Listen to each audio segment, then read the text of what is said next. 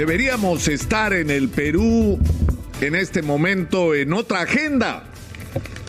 En otra agenda, que es la agenda nacional, que es la agenda donde lo que tiene que estar en discusión es una vez más, e insisto, lo voy a repetir todos los días, de salir de esta contradicción absurda de ser un país que crece en términos macroeconómicos, pero que no es capaz de resolver los problemas de la sociedad y de los ciudadanos, donde la riqueza que genera o que se ha generado durante estas décadas no ha servido para convertirnos en un país moderno, progresista, que le dé oportunidades a sus ciudadanos. Eso es lo que hay que cambiar, esa debería ser la agenda. Y lamentablemente estamos entrampados en una discusión provocada por la perturbadora interferencia del doctor Vladimir Cerrón en los nombramientos, hechos con una falta de prolijidad, como dicen los argentinos, que simplemente resulta de espanto. Y, eso se advirtió, se advirtió porque cuando se formularon críticas y las hicimos acá y está grabado para el que quiera buscar los registros, el problema que teníamos con el doctor Cerrón, o por lo menos los problemas que yo señalaba, no tenían solamente que ver con una ideología que parece congelada en los años 60, sino con una manera de gestionar la cosa pública que no podía ser trasladada al escenario nacional. ¿Por qué? Porque el gobierno regional de Junín, conducido por el señor Vladimir Cerrón, ha sido un gobierno regional más caracterizado por la ineficiencia, la mediocridad y la corrupción. Hoy tendríamos que estar discutiendo otra cosa y no que eso que pasó y que advertimos que no debía pasar, se pretende que ocurra en el escenario de la administración pública.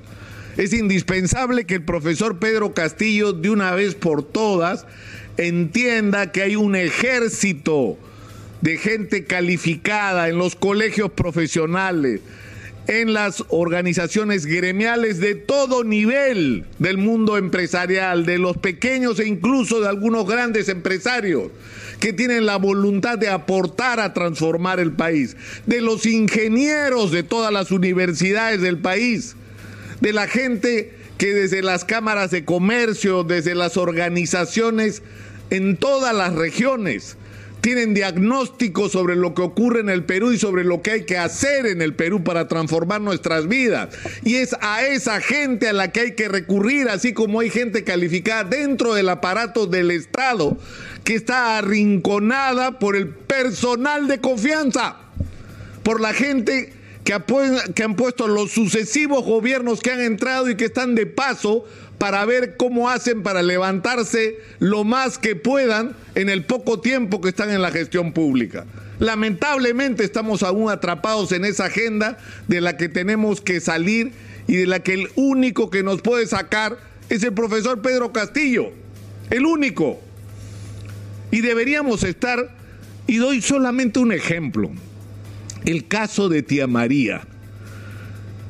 Hay una postura que a mí me parece legítima de los agricultores del Valle del Río Tambo en contra del proyecto Tía María. Pero están en contra del proyecto de Tía María, sobre todo creo yo, y fundamentalmente por dos razones.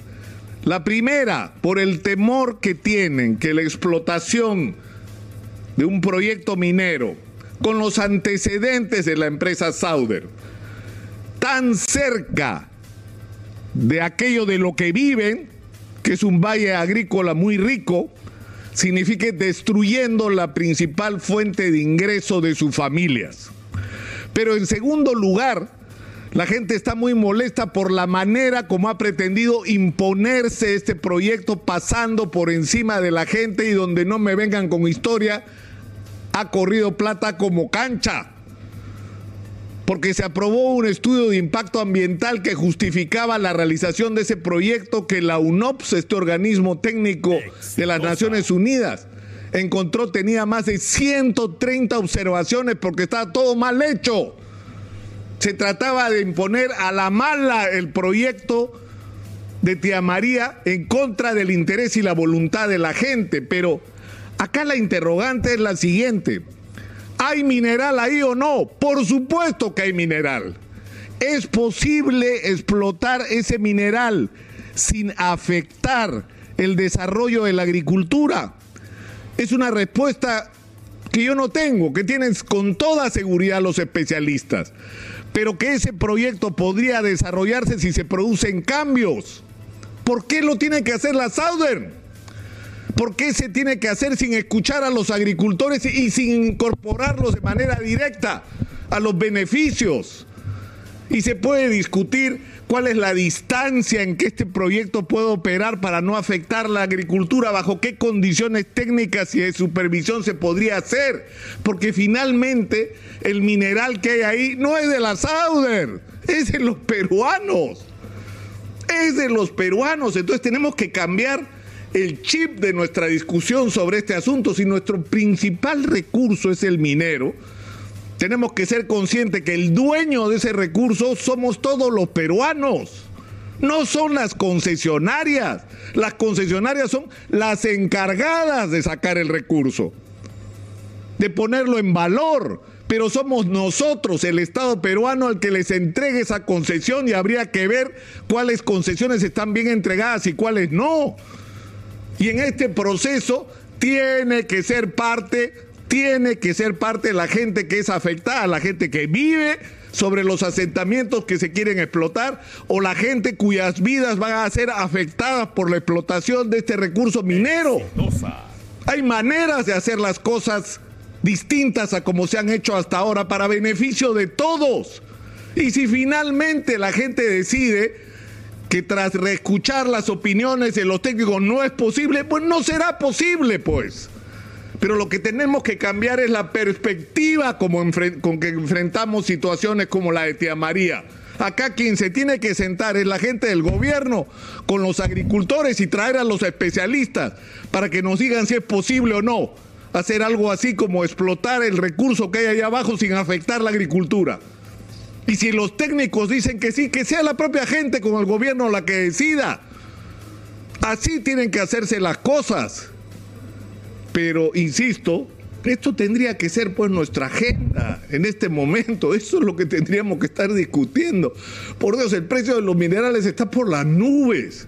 Es nuestra oportunidad histórica como país de tener una cantidad inmensa de dinero para resolver las urgencias de los peruanos, para cambiar la vida de los peruanos para que la gente tenga agua, vivienda, educación, salud, infraestructura, acceso al crédito, recursos para desarrollar otras actividades económicas como la agricultura, el turismo. Es decir, para agregarle valor a aquellos que, producimos, para generar nuevas fuentes de energía, para darle conectividad a todo el país. De ahí van a venir los recursos para todo esto. Y tenemos que ser capaces de crear los espacios y los mecanismos para que esto ocurra. Esa tendría que ser nuestra discusión hoy. Esa tendría que ser. Pero en fin, ojalá que el presidente Castillo escuche el mensaje que de todos lados le está llegando en el mismo sentido. Profesor Castillo, tiene usted que poner en el gobierno a la gente más calificada para dar respuestas a todos y cada uno de los problemas que el país tiene. Y esa gente no es, está claro, la que le recomienda o la que pretende introducir en el gobierno el doctor Vladimir Cerrón. Yo creo que a estas alturas eso está más que claro.